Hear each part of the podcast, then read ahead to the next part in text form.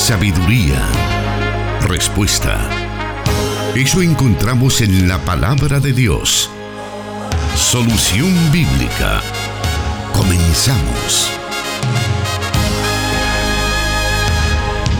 Qué privilegio el que tenemos de podernos dirigir a usted en una nueva presentación del programa Solución Bíblica. Todos los martes a las 5 de la tarde estamos teniendo este privilegio de llegar hasta ahí, hasta su receptor de radio. Si está sintonizando el 100.5 FM, el 98.1 FM en Santa Ana o 1450 AM en San Miguel.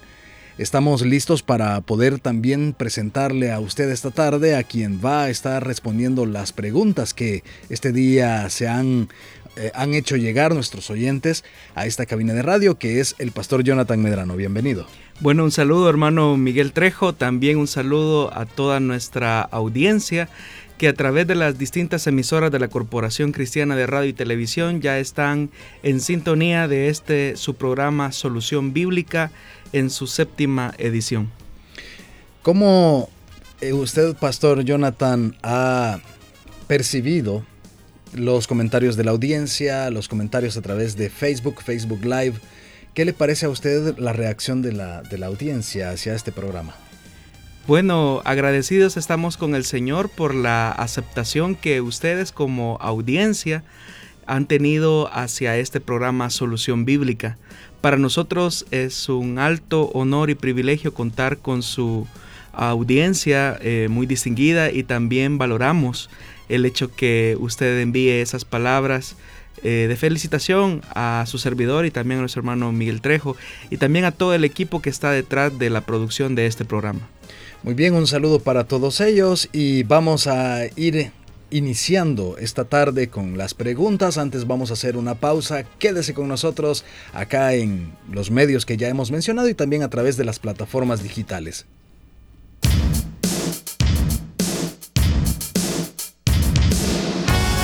Escríbenos tus preguntas al número de WhatsApp de Plenitud Radio 503 7848 5605 y número de WhatsApp de Restauración 503 78 56 94 96. Y como siempre lo mencionamos, todos los martes que presentamos Solución Bíblica, estamos presentándole al pastor Jonathan Medrano también sus preguntas, las que usted hace llegar a través de los medios que ya escuchamos, el WhatsApp principalmente, luego a través de las fanpage de los diferentes eh, canales, como son la fanpage de eh, Restauración, también Solución Bíblica. Por cierto, si usted puede en estos momentos buscar la fanpage en Facebook de Solución Bíblica y agregarlo como sus favoritos o dar un like, pues muy bienvenido será. Entonces estas preguntas se les está dando solución por orden de llegada. La primera para esta ocasión dice de la siguiente manera. Si puede explicar la diferencia entre talento y don. Talentos son las capacidades que traemos desde nuestro nacimiento y que pueden ser potenciados en el transcurso de nuestra vida. Un talento puede desarrollarse si es cultivado con la disciplina de vida. Hay personas que tienen una habilidad o una predisposición para la música, la pintura, el canto, etc. Los talentos como tales son parte de la gracia común de Dios para con los hombres, es decir, que son otorgados indistintamente si es para creyentes o no. Sin embargo, los dones son regalos sobrenaturales que Dios otorga para tareas y funciones específicas y que no pueden ser desarrolladas tan solo por la capacidad humana. Los dones son otorgados al creyente después que el Espíritu Santo ha venido a morar en él. Y los dones son parte de la gracia especial de Dios, por cuanto no son otorgados a todos los seres humanos en general. Ahora, tanto talentos como dones son entregados por Dios para gloria de su nombre. Ya sea que el talento venga vía genes y aprendizaje o una predisposición, como lo acabamos de mencionar, o los dones que vienen a través del Espíritu Santo, ya sea que estos sean para edificación de la iglesia. ¿Cuáles podrían ser entonces esos dones que vienen del Espíritu Santo con el fin de edificar la iglesia de Cristo? En la primera epístola a los Corintios, en el capítulo 12, versículo del 7 al 11, se especifica una serie de dones que vamos a tratar la manera de mencionar. El primer grupo de dones del que se hace referencia son los así llamados dones de revelación, entre los cuales tenemos palabra de ciencia, palabra de sabiduría y discernimiento de espíritus. A estos tres dones se les conoce como el grupo de los dones de revelación. En cuanto a los dones llamados géneros de lenguas, interpretación de lenguas y profecías, pertenecen a otro grupo, conocidos así como dones de inspiración. Pero también la lista es eh, continúa porque se habla de los dones de sanidad, operación de milagros y fe. Y a este grupo de dones se le conoce como el nombre de dones de poder. Y estos básicamente tienen que ver con el ejercicio que el creyente hace de los mismos dentro de la comunidad cristiana. Por eso decíamos que los dones como tales eh, son regalos, carismas de Dios para el creyente, pues son manifestaciones y también eh, poder que el Señor adjudica al creyente para que de manera sobrenatural ejerza algún tipo de bendición para la iglesia, la comunidad, el cuerpo de Cristo. Muy bien, vamos a ir a la segunda pregunta de esta ocasión para que usted pueda estar allí pendiente y dice de la siguiente manera. Los otros diez hijos que tuvo Job, ¿los tuvo con la misma mujer que le dijo que maldijera a Dios? Supongo que se refiere a cuando Dios le restableció eh, la descendencia. Bueno, no, no son 10, realmente son 14 varones y 3 eh, mujeres. En la parte final se menciona, dice que las tres hijas de Job eran bellísimas. Eh, realmente nosotros tenemos una muy mala valoración acerca de la esposa de Job porque cuando Job está en una condición de mucho sufrimiento, al darse cuenta que ha perdido sus empresas, por decirlo de alguna forma, ha perdido también su estabilidad eh, emocional ante la pérdida de sus hijos. El golpe final viene a producirse cuando su esposa se acerca y le pregunta que por qué aún en la condición de sufrimiento en la que Job se encuentra, él todavía retiene su integridad. Y es más, hay unas palabras muy lapidarias de la esposa de Job donde le dice maldice a Dios y muérete. Esas palabras son palabras eh, muy fuertes que hay que entenderlas en el contexto y en los sentimientos de una madre que ha perdido a 10 hijos de una sola vez. Es decir, imagínese por un momento, estimado oyente, eh, tener que presenciar el funeral de sus 10 hijos de una sola vez. Y ante esa realidad de impotencia que es propia de la mujer de Job, ella expresa eh, ese sentimiento. Con eso no quiero decir que lo que ella dijo fue correcto, porque más adelante Job le dice a ella, tú has hablado como una mujer necia, es decir, has hablado como una mujer que no tiene sabiduría.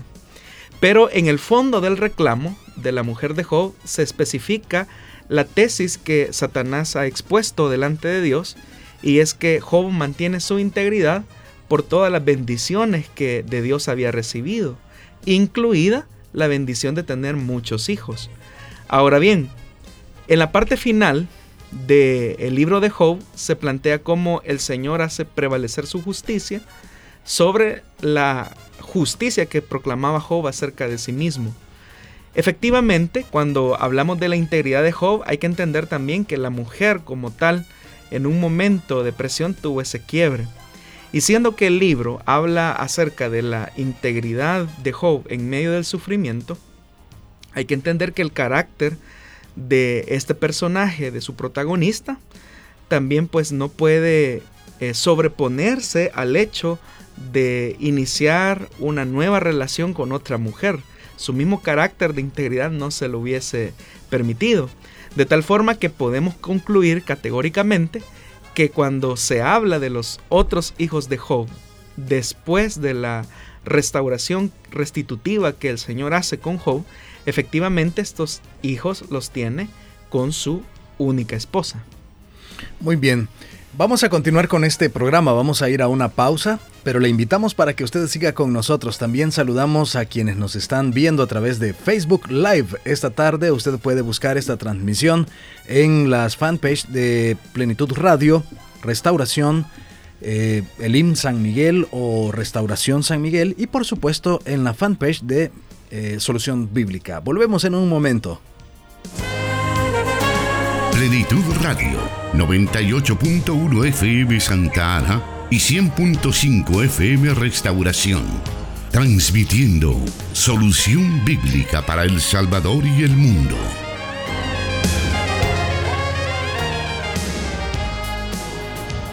Nos vamos con otra pregunta y es bastante, a mí me parece bastante difícil, al mismo tiempo interesante porque eh, tal vez es quizás lleva más curiosidad la, la, pregunta, y es, ¿qué idioma hablaba Adán y Eva?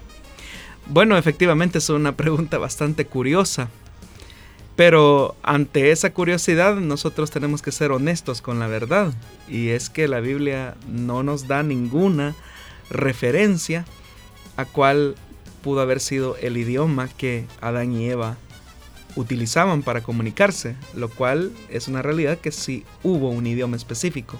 ¿Cuál era ese idioma específico? La Biblia no dice nada acerca de eso. Entonces, en lo que la Biblia no dice nada o guarda silencio, nosotros no podemos especular. Existe una teoría de que algunos rabinos judíos afirman que el idioma que ellos hablaban era el hebreo y consideran que el hebreo es el idioma celestial o divino. Sí, es cierto, hay algunos rabinos judíos, especialmente algunos que durante la época em, que nosotros llamamos eh, intertestamentario entre Malaquías y Mateo, eh, llegaron a afirmar que efectivamente con el, con el énfasis de guardar la pureza étnica, ellos incluso afirmaban que el lenguaje que Dios utilizaba, o el idioma que Dios utilizaba más bien para hablar con Adán y Eva era el hebreo. Pero ese solamente es eso, es una especulación, es una imaginación de algunos rabinos que con el afán de autenticar más su pureza étnica eh, querían validar el idioma como tal. Realmente, hermano, es eso, solamente una especulación, es solamente una imaginación que no tiene sustento ni histórico ni bíblico. De, por, de esta pregunta podríamos también, eh, hay otras personas que nos dicen a través de redes sociales o acerca del idioma que hablaban también las personas que estaban construyendo la torre de Babel, porque se dice la, dice la escritura que en ese momento las lenguas comenzaron a diversificarse milagrosamente y ya no se entendían. Entonces era obvio que sí se entendían previo a este eh, hecho histórico. Entonces, eh, ¿sería la misma respuesta? E, es que lo que sucede es que antes del el episodio de Babel, la misma escritura menciona que tenían eh, un mismo lenguaje, una misma lengua. Ahora, el texto más que aludir al tema de, del idioma en sí mismo, lo que quiere hacer reflejar es la intención unificada del hombre corrompido, es decir, de querer vivir una vida en completo absolutismo separado de Dios, porque el Sigurat que se está construyendo, o lo que nosotros popularmente llamamos la Torre de Babel, eh, realmente expresa eso simbólicamente. Entonces es ahí donde el mismo texto dice que es ahí donde Dios decide confundir las lenguas de los hombres para que esa intencionalidad eh, sea separada, ¿verdad? Muy bien, gracias Pastor por esa pregunta. Vamos a hacer una nueva pausa. Usted siga con nosotros ahí disfrutando del programa de hoy, Solución Bíblica. Su palabra es luz. Solución Bíblica.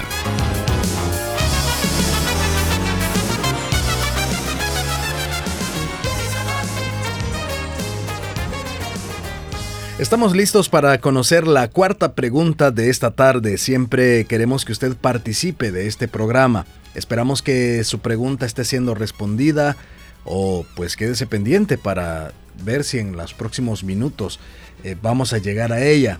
Pero queremos invitarle para que participe, para que usted envíe sus preguntas, las formule o nos pida incluso ayuda para formular su pregunta. Hay algunos eh, oyentes que nos han llamado a la línea telefónica diciéndonos que están con la intención de participar, pero no encuentran la manera de cómo eh, formular su pregunta. Nosotros podemos ayudarle con muchísimo gusto. Comuníquese con nosotros, ya sea al 24 40 80 80, al 22 94 95 96 también puede escribirnos o enviarnos una nota de voz a través de los medios de WhatsApp. Vamos ahora a la cuarta pregunta de esta tarde y dice de la siguiente manera. ¿Qué son las mandrágoras que se mencionan en Génesis 30:14? Bueno, la mandrágora es una planta mediterránea que ha dado lugar a una serie de creencias en torno a sus propiedades terapéuticas que son básicamente de dos tipos, eh, analgésicos sedantes y ginecológicas.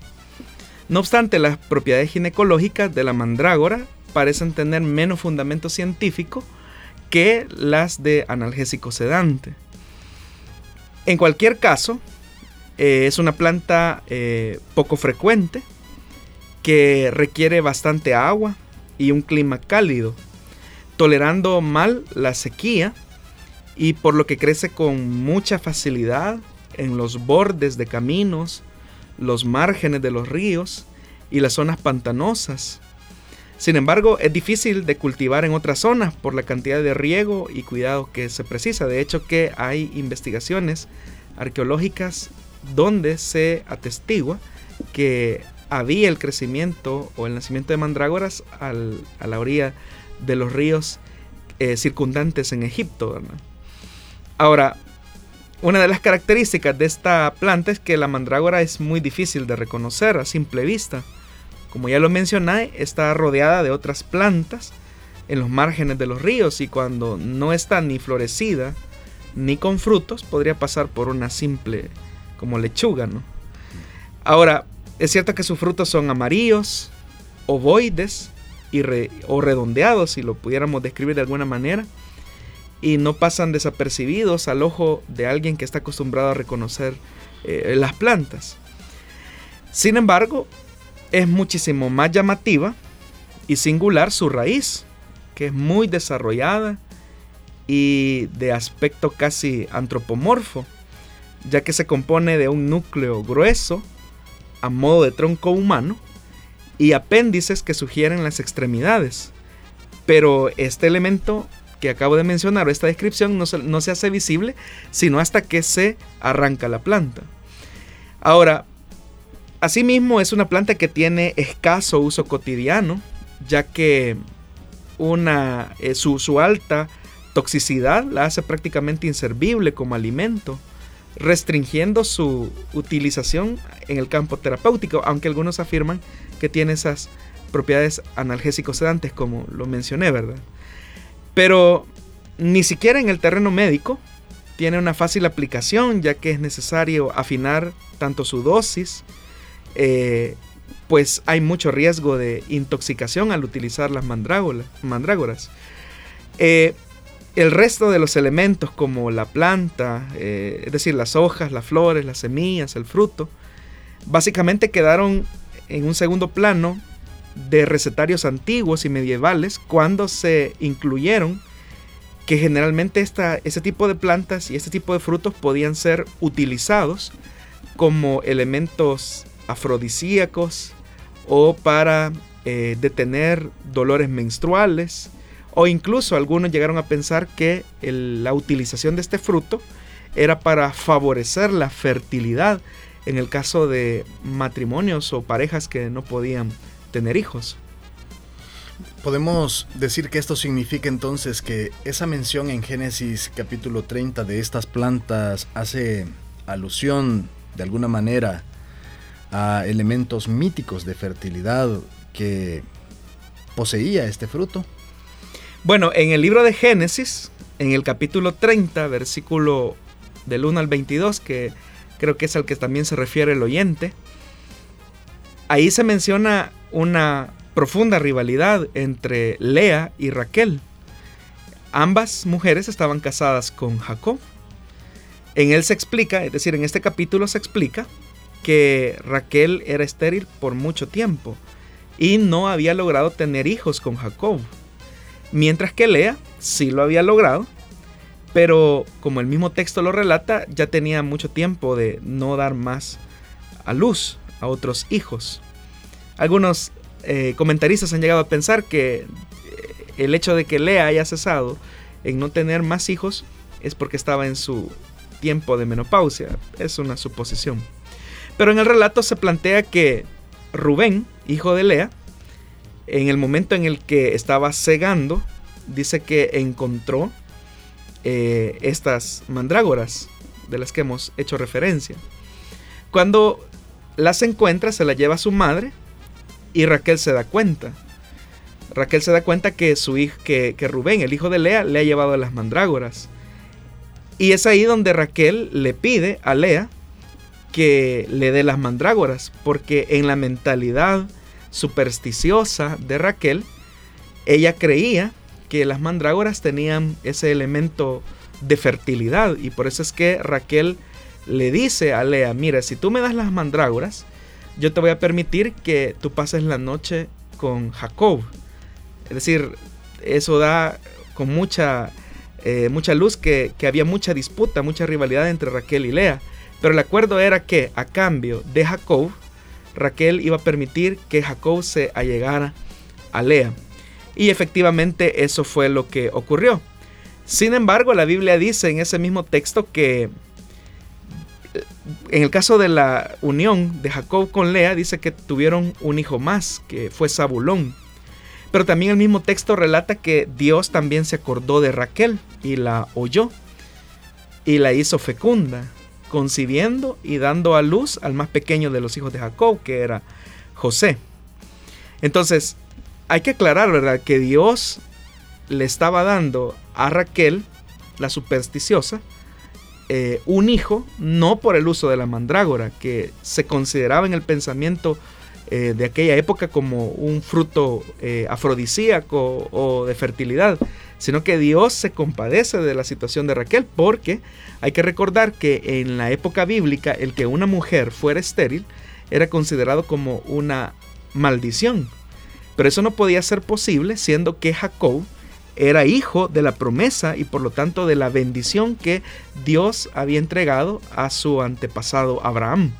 Entonces Dios bendice a Raquel uniéndola a la bendición y a la promesa de la fertilidad en razón de la promesa que Dios ya había entregado a Abraham, no por el uso de las mandrágoras. Otro texto, hermano, que también hace alusión a las mandrágoras, se, encuentra en el Cantar de los Cantares, en el capítulo 7, versículo 13. Y el texto dice de la siguiente manera, levantémonos de mañana a las viñas, veamos si brotan las vides, si, estas, si están en ciernes, si han florecido los granados. Entonces dice la, la, mujer, o le dice la tsunamita, allí te daré mis amores.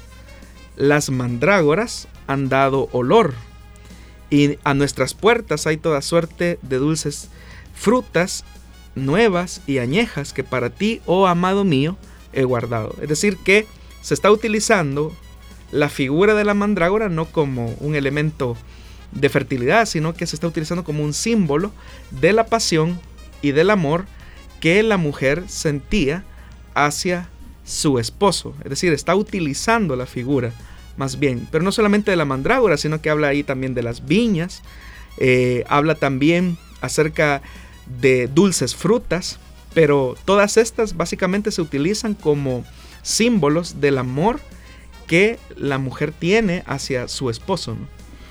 Si quisiéramos traer o aplicar todo lo que usted ha respondido con base en esta pregunta, eh, le hago el siguiente planteamiento.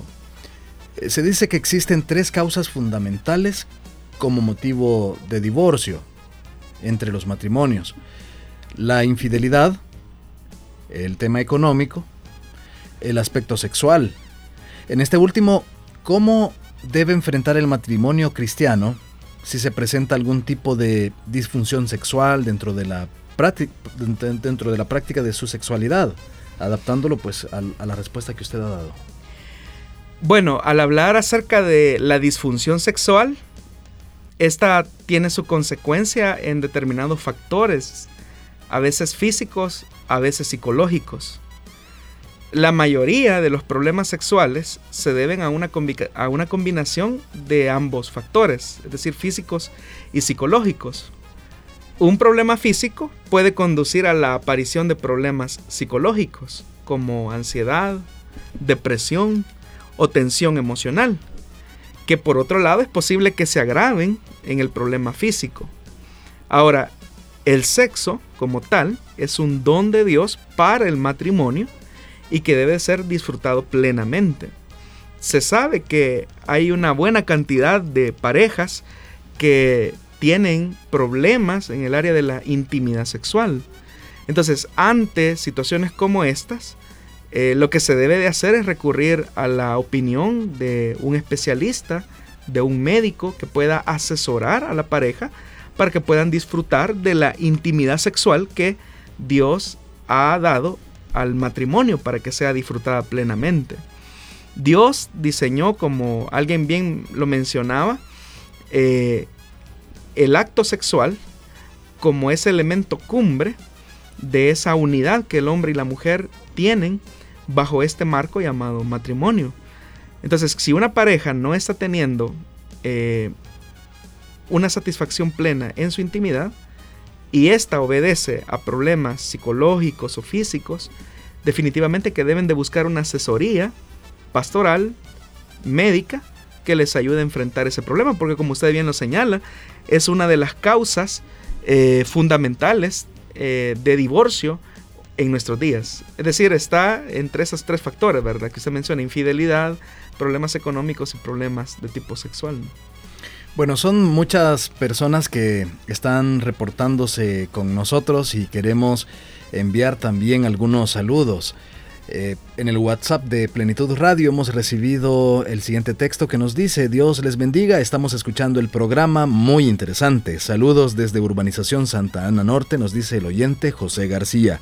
También nos están escuchando y saludándonos desde Lempira, Honduras.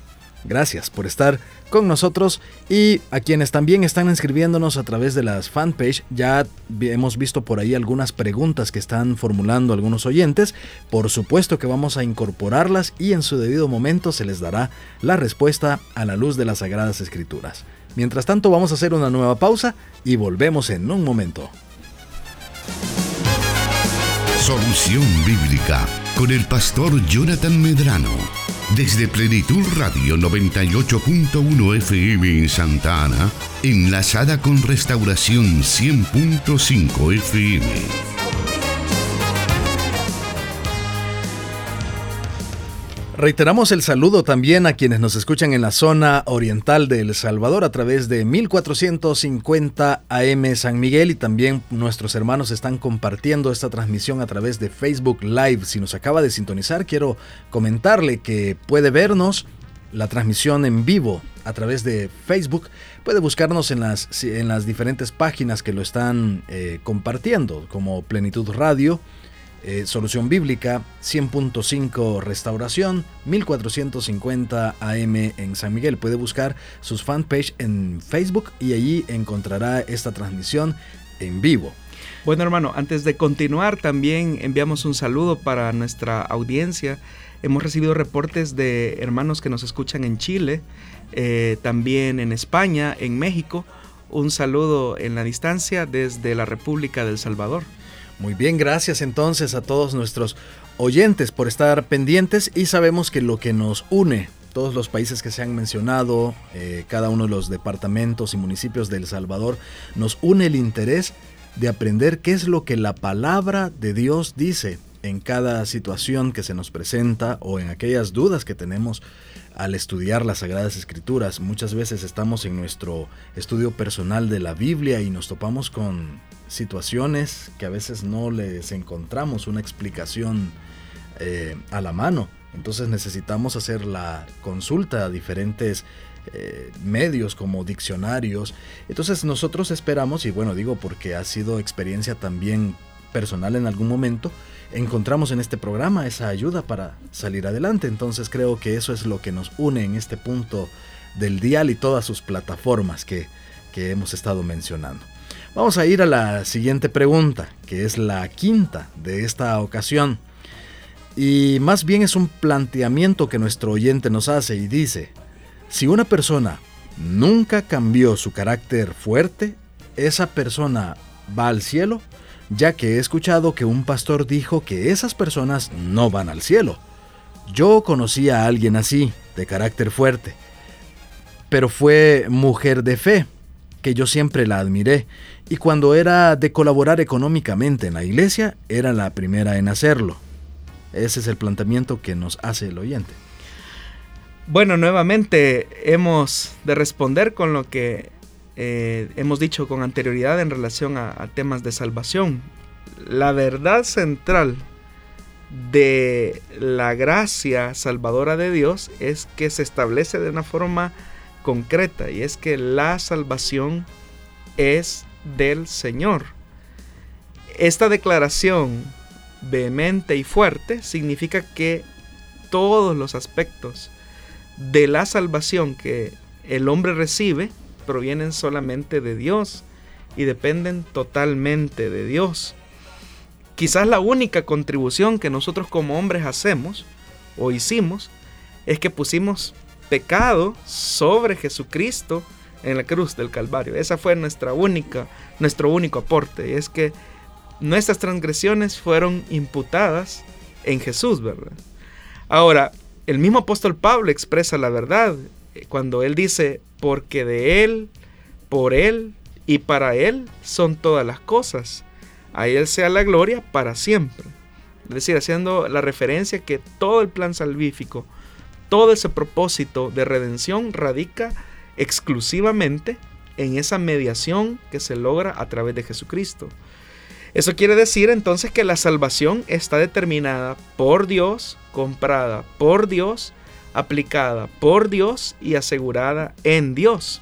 De principio a fin, la salvación es solo del Señor. Ahora, ahí eh, entiendo que el oyente pregunta que, o más bien asegura y dice, ella era una persona que colaboraba económicamente en la iglesia, que era muy fiel en las actividades económicas de la iglesia. Hay que entender una verdad, no es por obras. O sea, una persona puede contribuir a una iglesia, a una institución benéfica cristiana y eso no le garantiza absolutamente la salvación. Es por ayudas económicas que se pueden hacer a una institución benéfica o a una iglesia misma que pueden permitirle la salvación eh, a una persona. Es simplemente por la mediación de Cristo. Ahora, ¿qué podemos hacer como cristianos si nuestras emociones nos llevan a alterarnos con facilidad? ¿Tiene algo de malo que seamos seres emocionales? Bueno, por naturaleza, hermanos, somos seres emocionales. Y eso no es malo en sí mismo. Dios nos ha creado con emociones y ellas son parte de nuestro ser. Pero tenemos que tener un gran cuidado con no permitir que nuestras emociones nos gobiernen y nos lleven a tomar decisiones de las que después nos vamos a arrepentir al tener que enfrentar consecuencias irreversibles por actuar simple y llanamente por nuestras emociones. Por eso con mucha razón decía el escritor, eh, específicamente la carta de Santiago, cuando dice que la ira del hombre no obra la justicia de Dios. Es decir, no son nuestros impulsos los que deben de determinar nuestro actuar en relación a lo que Dios espera de nosotros. Entonces, como cristianos, nosotros debemos de aprender a controlar nuestras emociones. Si el caso de una persona que se enoja con mucha facilidad, la Biblia describe claramente la ira, el enojo como una obra de la carne. Para ese cometido, la misma escritura nos dice que nosotros, siendo que hemos recibido el Espíritu Santo y siendo que el Espíritu Santo hace que florezca el fruto del Espíritu, una de las características del fruto del Espíritu es la mansedumbre, es el dominio propio. Pero el dominio propio, como lo hemos señalado en programas anteriores, es algo que no debemos de pedir, sino que es algo que debemos de ejercitar en la medida que fortalezcamos la naturaleza nueva que hemos recibido a partir de el nuevo nacimiento. Pero hay personas que aún siendo cristianas dicen, no, yo soy así y yo pues con cualquier cosa ya me altero y comienzo a tirar las cosas o si en la casa me dicen algo, los niños no, no me hacen caso, eh, pues yo soy así, no sé cómo, cómo, cómo controlar esa parte de mi vida. Bueno, eso habla que es una persona carnal, como dice el Nuevo Testamento. Porque, como ya lo dije, el enojo, la gritería, la maledicencia, es decir, decir palabras ofensivas en un momento de, de ira, es una obra destructivamente de la carne. Es más, la Biblia dice que nosotros daremos cuenta de toda palabra ociosa que salga de nuestra boca. Lo que significa que si una persona en un arranque de ira trata mal a su esposa o a su esposo, o trata mal a las personas, o en un arranque de ira ofende, daña, lastima, de esas palabras, la Biblia dice que daremos cuenta. En el caso del creyente no es la excepción. El creyente deberá de dar cuenta por su carácter no labrado. Aquí el oyente incluso habla de un temperamento fuerte o de un carácter fuerte. Y realmente no es que tenga un carácter fuerte, sino que como algunos han mencionado, es un carácter débil. Débil porque no puede controlar sus emociones, sus sentimientos, que lo hacen actuar de, de la manera agresiva en la que en la que lo hace o lo hacía, ¿verdad? Porque dice que ya pasó a la presencia del Señor. Ahora, vivimos en un país, hermano, altamente agresivo, muy violento, donde la respuesta, eh, donde la, conducta violenta se responde con otra respuesta violenta, pero lo que hace eso es eh, alborotar el furor, como dice la misma escritura, la blanda respuesta aplaca la ira, pero la palabra áspera hace que se sulfure, dice eh, el enojo. Entonces, si nosotros no aprendemos a dominar nuestras emociones, a controlar nuestros sentimientos, definitivamente que estos nos van a hacer pasar una mala, una mala jugada. ¿Cuál sería entonces la diferencia entre un sentimiento y una emoción? Es verdad, hermano, a veces con mucha frecuencia confundimos los sentimientos con las emociones. Y muchas veces se usan estos términos de manera indistinta. Pero eh, de acuerdo a los especialistas, cuando hablamos de sentimiento, nos estamos refiriendo a los estados afectivos del ánimo, producido por causas que lo impresionan a una persona de manera muy vívida, es decir, experimenta un sentimiento de una manera muy apasionada o poco apasionada, como sea el caso. Pero la emoción es una alteración completa del ánimo que es de manera intensa, a veces puede ser pasajera, agradable o penosa. Y hasta cierto punto va acompañada de cierta conmoción somática, es decir, nuestro cuerpo expresa eh, de manera muy visible eh, esa emoción, que es como una alteración de nuestro sistema. Ahora, los sentimientos son más duraderos, en tanto las emociones son un poco, son alteraciones de ánimo, como ya lo mencionamos, pero que son un poco más pasajeras. Pero tanto de emociones como de sentimientos, Dios nos pide que aprendamos a controlarlas porque ellas van a determinar si nuestro carácter se asemeja al de Jesús. Por ejemplo, Jesús decía, aprendan de mí, que soy manso y humilde de corazón. La mansedumbre habla de un estado, ¿verdad? La humildad habla de esa acción visible frente a los demás. Pero Jesús dice, aprendan de mí que soy manso y humilde de corazón. Es decir, internamente, internamente, espiritualmente, psíquicamente, si lo quisiéramos ver así, hay una comunión exacta entre las emociones y, los sentimientos que se expresaban en la mansedumbre de nuestro Señor Jesús. Entonces, de igual manera, nosotros también tenemos que eh, actuar eh, en esa misma consonancia. La misma palabra dice, airaos, yo puedo sentir una molestia puedo sentir un enojo, pero no pequéis, dice. Es decir, yo puedo experimentar un sentimiento, puedo experimentar una emoción que no me es grata, pero eso no me tiene que llevar a mí a actuar pecaminosamente. Muy bien, queremos nuevamente hacer un momento de saludos para quienes están viéndonos a través de Facebook Live y desde Guatemala está pendiente nuestro hermano Giovanni López. Le enviamos un saludo muy especial. Él se encuentra específicamente en el departamento de Quetzaltenango y en estos momentos eh, viendo la transmisión a través de Facebook Live. Eh, saludamos a nuestros a nuestra hermana o más bien nuestro hermano Iván Guzmán y nos está haciendo una pregunta también, ya se está tomando nota para poderla incorporar esta, esta pregunta eh, a las que ya tenemos. Igual a nuestro hermano Henry Enríquez está haciendo pues una pregunta que vamos a estar también incorporando al grupo de, de, a la lista de preguntas que ya tenemos y así también pues a quienes están ahí conectándose con nosotros a través de este Facebook Live. Vamos a hacer una Pausa nuevamente y regresamos con más respuestas acá en Solución Bíblica. Dios da la sabiduría y el conocimiento. Solución Bíblica.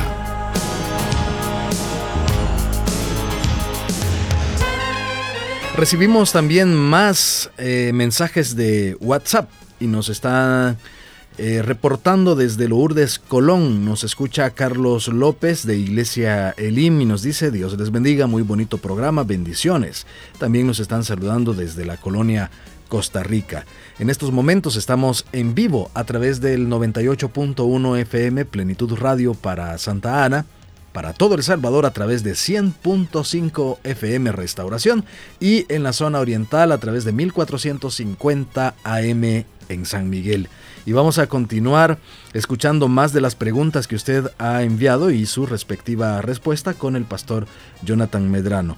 Y nos dice la siguiente pregunta. ¿Es correcto que una mujer pastoree una iglesia? Bueno, hoy en día existen muchas controversias sobre el rol de la mujer y su liderazgo dentro de la iglesia principalmente debido a las diferentes opiniones de muchos y también a la falta de una correcta interpretación de las escrituras. Vamos a comenzar con una verdad. La primera verdad es que tanto hombres como mujeres fuimos creados a imagen y semejanza de Dios, lo que significa que tanto hombres como mujeres hemos sido revestidos de una dignidad intrínseca e inalienable. Es decir, hombres y mujeres gozamos de ese mismo nivel de dignidad en nuestra creación. Ahora, hay que entender que Dios colocó ciertas virtudes en el hombre como parte de la imagen y la semejanza de Dios, pero no colocó todas las virtudes en el hombre. Es decir, Dios colocó parte de sus virtudes en el hombre. En ese sentido significa que fuimos creados a imagen y semejanza de Dios, pero no las colocó todas. De igual manera, Dios colocó ciertas virtudes en la mujer como parte de la imagen y semejanza de Dios, pero tampoco colocó todas las virtudes en la mujer. Entonces, las virtudes que el hombre no tenía, las complementa la mujer. Y a eso se refiere el texto con el tema de que la mujer sea ayuda idónea. Las virtudes que la mujer no tenía, las complementa el hombre. Es decir, a esa unión de Adán y Eva, en el momento de la creación, a la que nosotros llamamos como matrimonio, se expresa el tema de la unidad. Pero son uno porque tienen virtudes distintas pero que al sumarlas se complementan y eso produce esa unidad. De hecho que esa expresión de la unidad es lo que es la meta a la que todo matrimonio debe de arribar, por encima de los hijos, por encima de los proyectos individuales. La meta final de todo matrimonio es la unidad. La lógica incluso nos expresa que uno más uno es dos. Pero en el matrimonio la mística es totalmente diferente porque se dice que uno más uno, es decir, un hombre y una mujer unidos en el vínculo del matrimonio llegan a ser uno. Esa verdad es expresada en el Evangelio de Mateo capítulo 19, versículo del 4 al 6. El que los hizo al principio, varón y hembra los hizo. Y dijo, por esto el hombre dejará padre y madre y se unirá a su mujer. Es decir, la, la meta de hombre y mujer en el vínculo del matrimonio es la unidad. Pero dice más, y los dos serán una sola carne. Así que ya no son dos más dos, sino una sola carne. Por tanto, lo que Dios juntó no lo separa el hombre. Eso es lo que dijo Jesús. Ahora, en esa unidad existe una complementariedad. Y también en esa unidad y complementariedad existe un orden en el que se identifican roles diferentes, porque hombres y mujeres somos diferentes y también Dios nos asignó roles distintos a hombres y mujeres. Ahora, dentro de esos roles, Pablo especifica en Primera de Corintios capítulo 11, versículo del 1 al 3, dice, ahora bien, quiero que entiendan que Cristo es cabeza de todo hombre. Es decir, el rol de Cristo es ser cabeza de todo hombre y también de la iglesia. Mientras que el hombre es cabeza de la mujer. Y Dios es cabeza de Cristo. Ahora, es verdad, y es una verdad que entendemos a partir de lo que Pablo está diciendo en esta escritura, que Dios designó roles distintos, tanto a hombres como a mujeres. Entonces, Dios le concede al hombre el rol de ser cabeza. El problema es cómo entendemos el rol de ser cabeza. La confusión, hermano, no es tanto bíblica. La confusión es más bien cultural. Porque hemos señalado la verdad que tanto hombres como mujeres hemos sido creados en una condición igualitaria de dignidad, pero con roles distintos. El problema es que nosotros traemos la cosmovisión del mundo donde el líder o la cabeza tiene más valor que el subordinado. Entonces nosotros creemos que el ser cabeza o el ser líder tiene más valor que el que está abajo del que está de líder. Pero esta no es una visión bíblica. El mismo Jesús señala y dice, el que quiera hacerse grande entre ustedes, es decir, el que quiera ser líder, el que quiera ser cabeza, deberá ser su servidor y el que quiera ser el primero, deberá ser el esclavo de los demás. Así como el Hijo del Hombre no vino para que le sirvan, sino para servir y para dar su vida en rescate por muchos.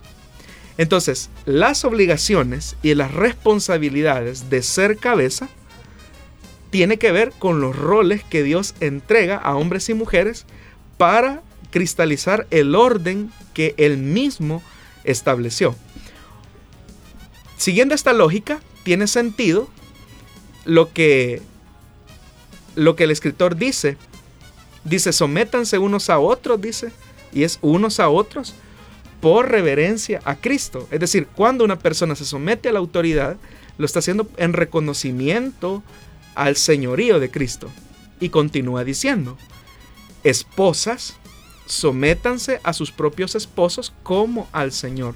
Es decir, así como Cristo se sometió al Padre, en la voluntad que él había trazado para el hijo, también las esposas deben de someterse a sus esposos. Ahora, Cristo se sometió al Padre, pero tanto el Padre como el Hijo gozan de la misma sustancia divina. Ellos son Dios. Es decir, Padre, Hijo y Espíritu Santo son Dios. Pero note que aún en el, tema de la Trinidad hay un tema de sometimiento. El Padre envía el Hijo, el Hijo se sujeta al Padre el Hijo envía al Espíritu Santo para que sea consolador entre los creyentes. Los tres gozan de la misma sustancia, que es la naturaleza divina, pero hay un orden establecido. Entonces, lo mismo podemos decir en el caso de el tema del sometimiento del hombre o de la mujer al, al, al hombre. Es que tanto hombres como mujeres tienen la misma naturaleza de dignidad, porque los dos han sido creados a imagen y semejanza de Dios.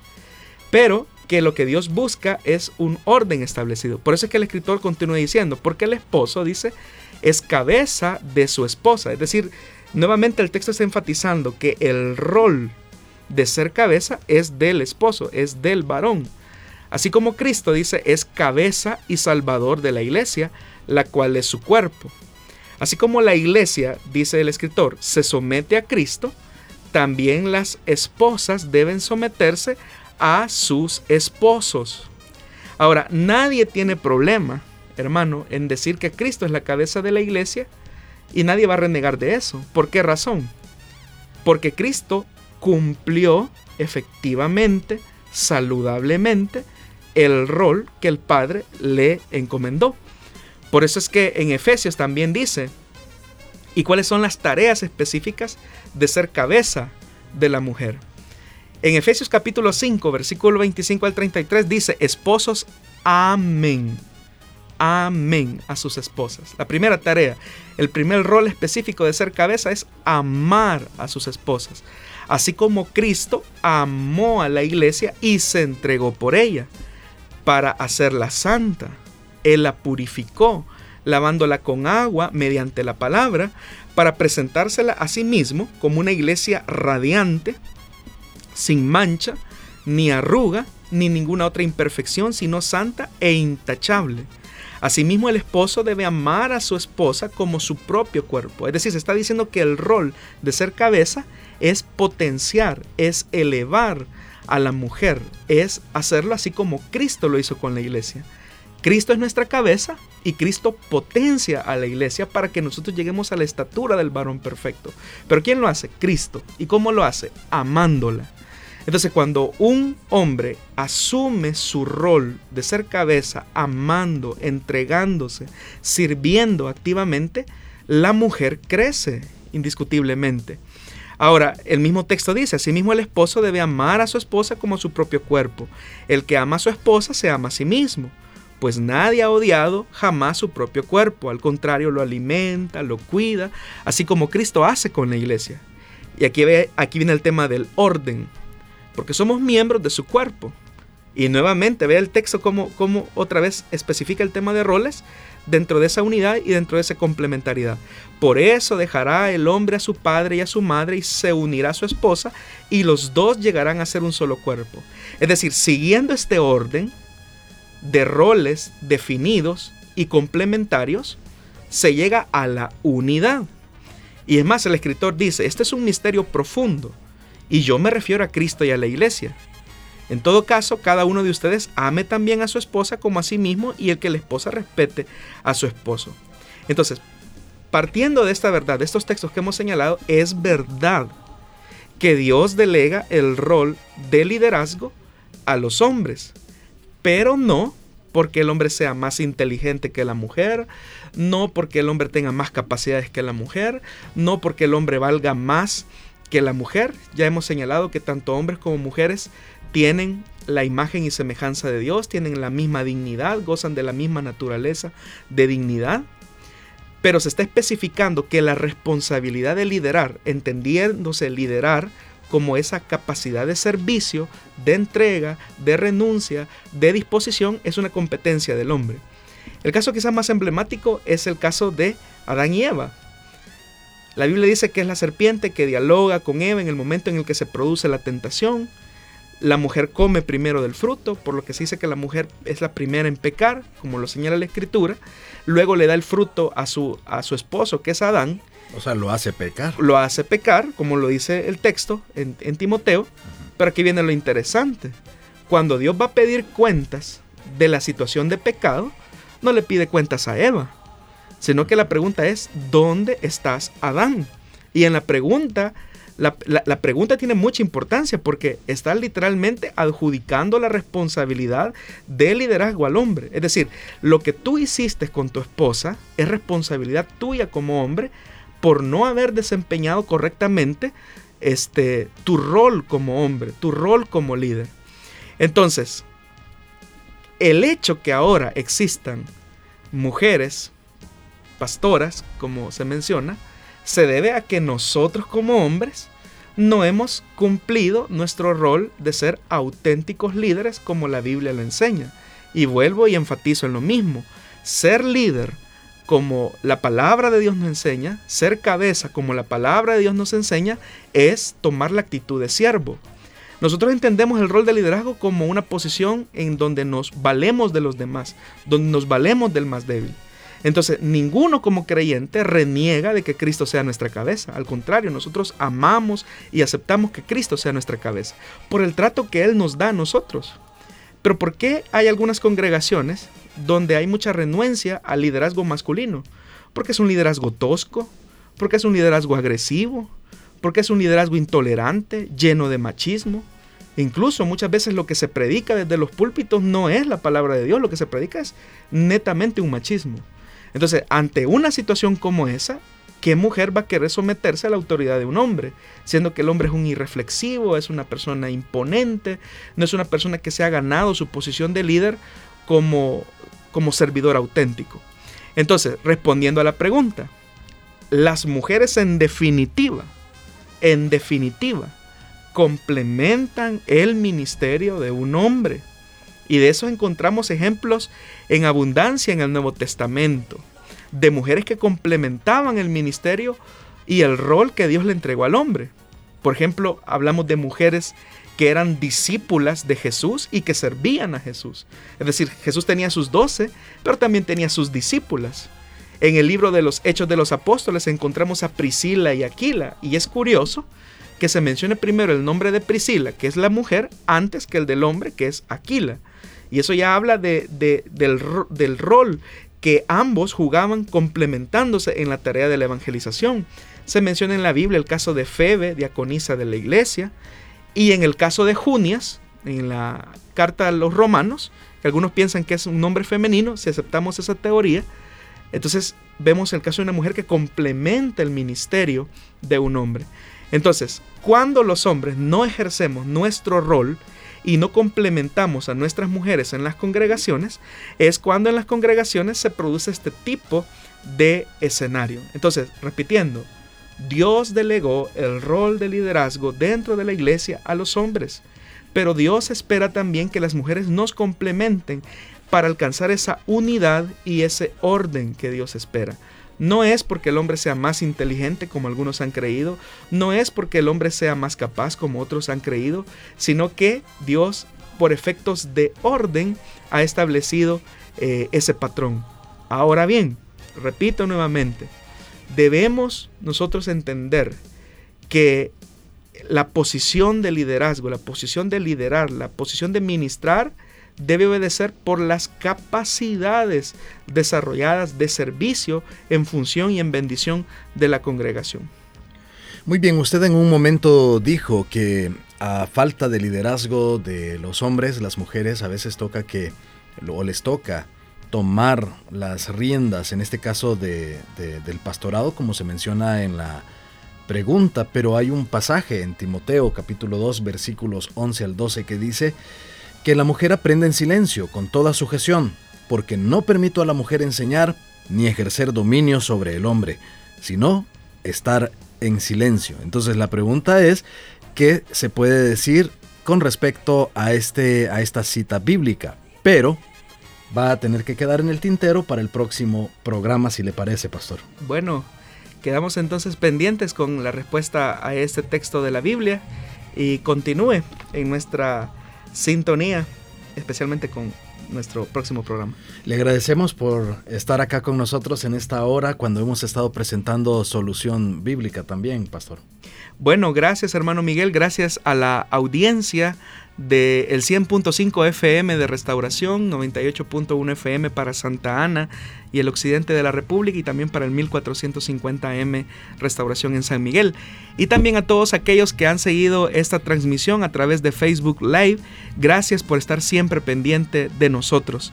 Que el Señor les bendiga y nos vemos en otra próxima edición. Le invitamos también a estar pendiente de la grabación de este programa. A partir de mañana vamos a estar listos para que usted pueda buscarnos en Spotify o en SoundCloud y allí pueda también escuchar nuevamente este programa o al finalizar la transmisión de Facebook Live usted puede ir y revisar también nuevamente la transmisión. No nos queremos ir sin antes saludar a, algunas personas que nos han escrito a través de WhatsApp y nos dicen en sintonía desde el a todo volumen. Gracias por contestar tantas interrogantes que tenemos, nos dice nuestra hermana Claudia Rivas. Kevin del Cid nos dice, Gloria a Cristo, bendiciones mis hermanos, nos estamos gozando. Henry Enríquez nos dice, saludos desde eh, Newcastle, Inglaterra. También saludos a Idalia Guzmán. Muchísimas gracias entonces por haber estado en nuestra sintonía a través de las diferentes plataformas digitales y al aire a través del 98.1 FM Santa Ana, 1450 eh, AM en San Miguel y 100.5 FM para todo El Salvador. Esto fue Solución Bíblica.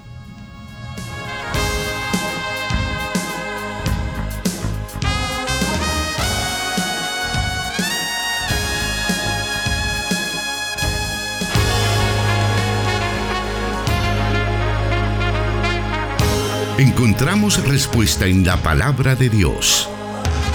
Solución bíblica. Hasta el próximo programa.